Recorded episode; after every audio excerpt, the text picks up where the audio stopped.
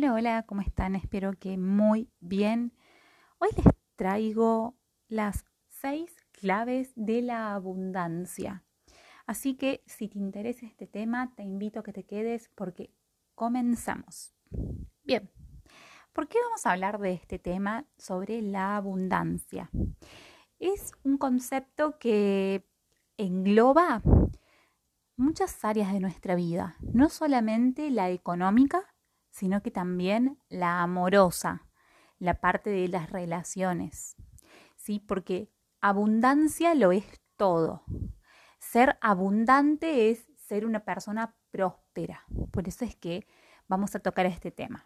Bueno, empezamos con las claves de la abundancia. La primer clave para ser una persona abundante es ser agradecido de antemano. Esto se refiere a que no esperes a que te suceda lo que vos querés, a que tengas lo que vos buscás para ser agradecido. Agradece tu vida hoy como es, como la tenés. Y si vos me decís, por ejemplo, ay, pero ¿cómo voy a ser agradecido si mi pareja me acaba de dejar? ¿Cómo voy a ser agradecido si eh, me acaban de despedir del trabajo o si tengo alguna enfermedad? Bueno, yo sé que visto en el macro, es difícil, pero yo me refiero a que vayas más allá, por favor, amplía tu mente. El hecho de que vos te hayas levantado y hayas podido descansar en una cama y no hayas tenido que dormir en el suelo, en malas condiciones, y que ni siquiera hayas podido dormir y, y que ahora hayas tenido un descanso reparador, eso es algo para, para agradecer. Que puedas abrir la llave del agua, que te salga agua, que la puedas utilizar para tu higiene e incluso que la puedas beber porque es agua potable, eso es algo para agradecer porque hay un montón de gente que no lo tiene. Lo damos de por hecho, pero no es un hecho. Eso es el tema con el agradecimiento. Damos un montón de cosas por hecho que no es hecho. Que puedas tener la libertad de salir a la calle, de ir a donde quieras, es más, que puedas tener el medio para poder hacerlo, que son tus piernas, que te puedas trasladar de esta forma. Lo damos como moneda corriente, como un hecho, pero hay mucha gente que no lo puede hacer. Entonces, fíjense cuántas cosas tenemos para agradecer. Y si vamos con, con, cosas más, como por ejemplo amistades, familia, eh, todas esas cosas son para agradecer. Bien, ahora, el segundo punto que vamos a ver de clave para la abundancia es el vibrar en abundancia. ¿Qué quiere decir esto? Tiene mucho que ver también con la ley de la atracción. La ley de la atracción dice que si puedes imaginarlo, puedes tenerlo, puedes lograrlo. Pero no solo es poder imaginarlo, es poder sentirlo. A ver, por ejemplo, te doy un caso. Si vos estás buscando cambiar de trabajo, tener el trabajo de tus sueños, quiero que te visualices en ese sueño que tengas. Te visualizás entrando a ese lugar, a ese trabajo, trabajando el día a día y y que sientas, qué sentirías en ese momento. La emoción de decir, ay, sí, qué lindo. Esa emoción. Y esa emoción que vas a sentir, vas a emitir una vibración. Y así vas a vibrar en abundancia porque ya vas a tener el sentimiento que tendrías si lo tuvieras acá. Entonces, por ejemplo, si vos quieres cambiar el auto, te doy ejemplos súper random y, y súper como comunes, ¿no? Si querés cambiar el auto, imagínate yendo a comprar ese auto, eligiéndolo, cuando te subís al auto, el aroma que tiene ese auto, cómo se siente manejarlo. Puedes sentir esa emoción de poner música, estar manejando por una de las calles que te gustan, yendo a la, a la casa de algún amigo o alguien en ese auto. ¿Sentís la emoción? Bueno, eso es vibrar en abundancia. Que ese sentimiento te acompañe el resto del día. ¿Sí? Entonces ya estás vibrando como una persona abundante. A eso es lo que se refiere. Bien, el tercer tip es el de tener una conciencia de merecimiento. Bueno, y este me voy a detener porque quiero hacerle como si le estuviera escribiendo un asterisco para ponerle, a veces es necesario terapia, en este caso. ¿Por qué? Porque es bastante profundo el de poder lograr la conciencia de merecimiento, porque tenemos que volver a nuestra infancia. Porque nuestra infancia es donde nuestros padres, nuestros criadores, cuidadores, quien haya sido, que te ha transmitido los mensajes de cómo era la vida, de cómo se vive, qué tiene la vida, todas esas cosas te las han, te la han transmitido según la visión de la persona que te lo transmitió, ya sea tus padres, tus cuidadores, tus criadores, ¿sí? Vos creciste con esas ideas, que muchas de esas ideas son pensamientos limitantes, ideas erróneas, ¿sí? Entonces, acá lo que hay que hacer es un poco amigarse con este niño interno que tenemos de la infancia y poder desprenderse de estas ideas, desaprenderlas y volver a aprender, digamos, como dejar dejarnos en blanco para poder escribir nuestra propia historia y así ampliar nuestra mente. ¿A qué me refiero? Les voy a dar un caso, ¿sí?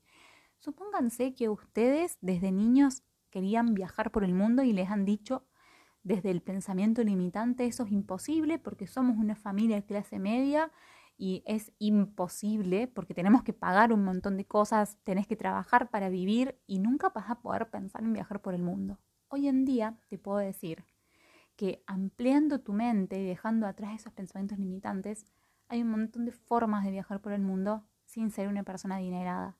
Tenés working travels, si saben lo que es. Son aquellos acuerdos que se hacen en lugares para que vos vayas a trabajar y ellos te dan alojamiento. ¿Sí? Tenés becas en otras universidades. Podés ir a estudiar a alguna universidad de algún país que te interese. Te anotas en una beca. Te llaman. Vas. ¿Se entiende? Por eso digo, ampliar la mente. O por ejemplo, vos decís, quiero trabajar de mi pasión, que es, supónganse, la gastronomía, ¿cierto? Me, amaría tener una pastelería, pero no puedo, porque tengo un trabajo, trabajo 10 horas todos los días y voy a trabajar en una oficina, pero yo amo la pastelería, pero es imposible porque con mis gastos necesito trabajar todo el día y yo te puedo decir que hoy en día, en cómo está la tecnología, las redes sociales, podés tener un emprendimiento de pastelería tranquilamente, que lo podés empezar haciendo inclusive los fines de semana, con tu tiempo libre, y te haces unas redes sociales, promocionás, vas vendiendo primero a tus conocidos y así va pasando. Ya no hace falta más el, el estilo de modelo que teníamos de negocio, eh, como en los años 90, que era tengo que tener un negocio y ponerlo en un centro comercial y ahí tengo que tener una máquina que los empleados me trabajen. No, no, no. Hoy puede ser todo manufacturado. ¿Se entiende cómo se abre la mente? No se limita. Bien, vamos a ver la cuarta.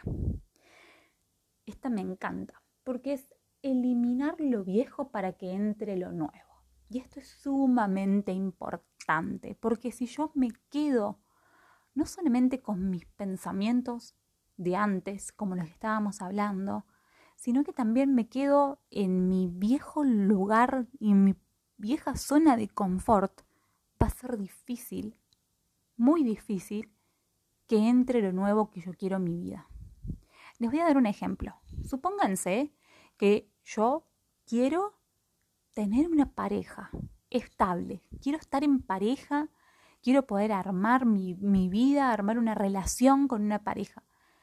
Pero yo, en mi vida del día a día, soy una persona que soy sumamente desordenada. Si ves mi habitación, por ejemplo, tengo todo tirado. Si, ves mi ropero, tengo toda la ropa tirada, todo ocupado, lleno de ropa. Em, sí, tengo la suciedad, eh, cosas viejas. Ok, yo te voy a preguntar esto. Si hoy viniera una pareja tuya y te tocara la puerta y te dice, hola, estoy acá para compartir la vida con vos, ¿dónde entraría en tu habitación esa pareja? en serio, ¿dónde pondría su ropa esa pareja? ¿Dónde pondría sus cosas esa pareja? Entonces, a lo que voy, hay que poder eliminar estas cosas, no solamente las costumbres y los pensamientos, sino que también lo material para hacerle lugar. Entonces, ¿qué hago?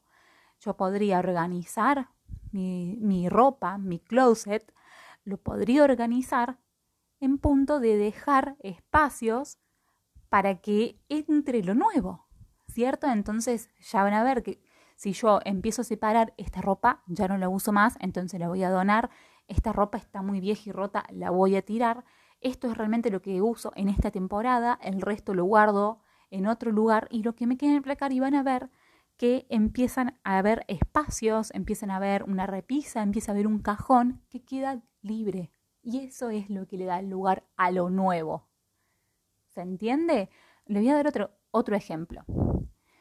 Supónganse que ustedes eh, en su día a día, también en su casa, los, los utensilios que usan ¿sí? Están rotos, ¿sí? Uso mi taza, mi taza se me cayó, casi se me quiebra, pero solo se le saltó una parte, así que la seguí usando. Esto fue hace dos años, hasta el día de hoy la tengo. El plato también me pasó lo mismo. Si yo sigo usando estas cosas viejas que ya están rotas y no las cambio, esto quiere decir que yo sigo viviendo en lo viejo y no le doy lugar a lo nuevo tengo que cambiarlo. Si esto ya llegó a su vida útil, si yo tengo una taza que hace dos años que, se me, que la tengo cachada y que se me cayó y que casi se me rompe y que no la cambio, no la cambio, ¿cómo voy a pretender querer, por ejemplo, cambiar auto? ¿Se entiende? Si no empiezo pudiendo cambiar una taza que le puedo ir al supermercado y comprarla un día. ¿Se entiende? ¿Se entiende lo que les quiero decir?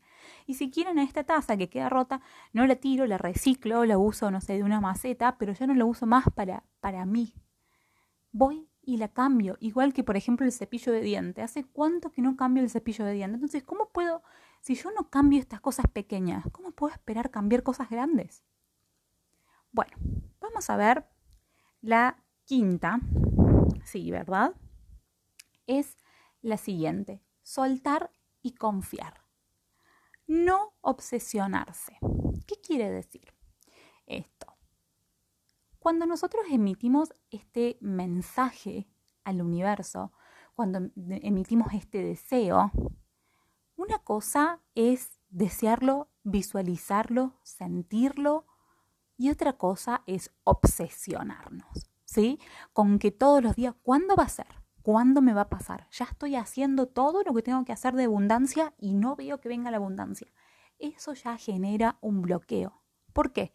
Porque si vos estás tan seguro, tan segura, que eso que vos querés lo mereces, no tenés por qué ponerte ansioso ni por qué ponerte en, en, ese, en esa obsesión.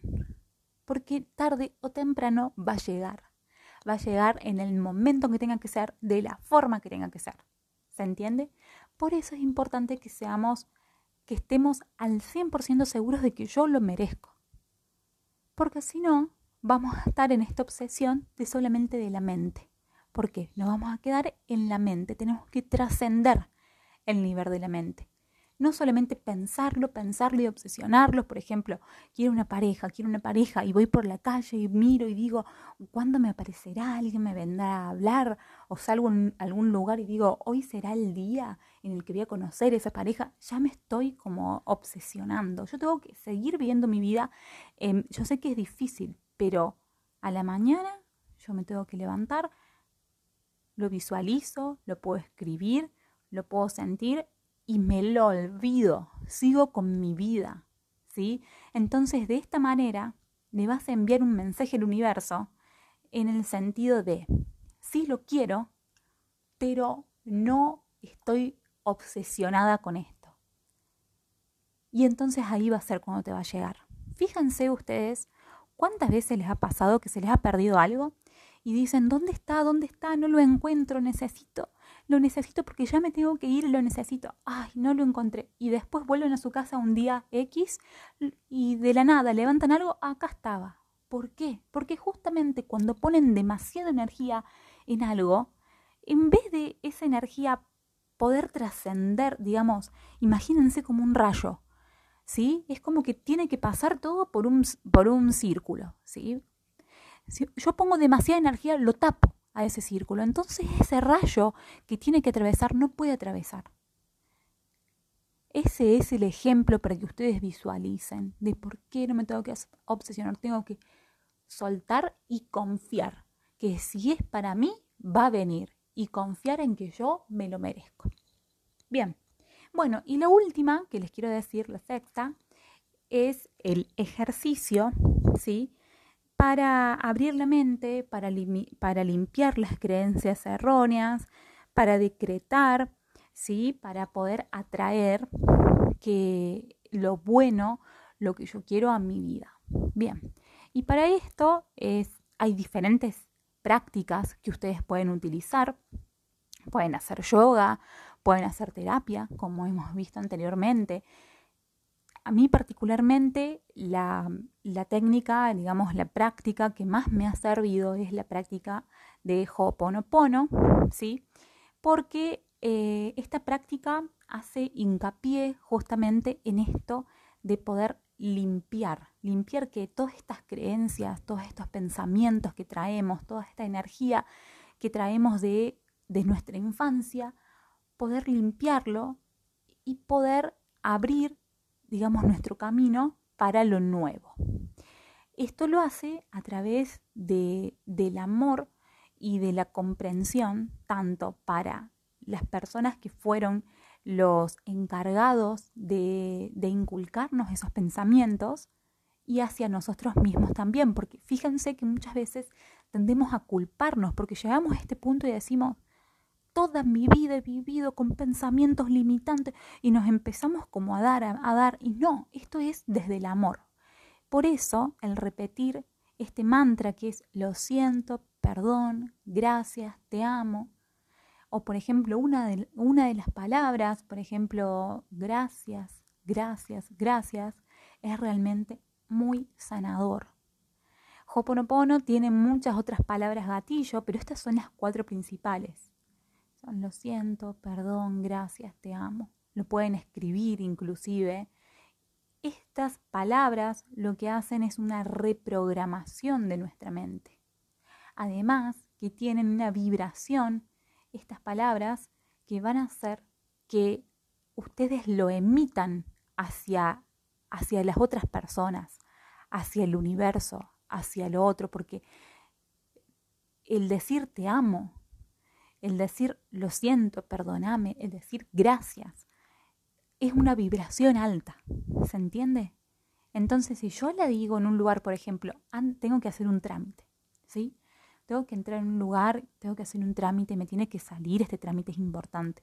Yo antes de entrar puedo confiar y puedo hacer este ejercicio de respirar y repetir. Lo siento, perdón, gracias, te amo, gracias, gracias, gracias. Ya agradeciendo de antemano que este trámite va a salir bien, como necesito que salga. ¿Sí? Gracias, gracias te amo, te amo, y se lo puedes enviar, por ejemplo, a la persona que vaya a ser quien tiene que hacer, que es el encargado de hacer ese trámite. Lo mismo, por ejemplo, si estén, yo sé que tengo que tener una reunión, por ejemplo, con alguna persona, ya de antemano también puedo ir haciendo este ejercicio, lo siento, perdón, gracias, te amo, e inclusive lo puedo hacer para mí misma. ¿Sí? Cuando yo estoy en un momento en el que, en el que siento como una inquietud, siento una ansiedad, me lo voy a decir a mí misma. Lo siento, perdón, gracias, te amo. Lo siento, perdón, gracias, te amo. Lo pueden hacer en voz baja, lo pueden hacer con el pensamiento. Es mejor casi siempre que sea con, algún, con alguna voz como para que vibre la palabra, ¿sí? Lo siento, perdón, gracias, te amo. Bueno, hasta acá voy a dejar este audio. Espero que les sirva, que lo pongan en práctica y sobre todo que a las personas que les tiene que llegar le llegue. Les mando un saludo muy grande y espero que estén muy bien. Adiós.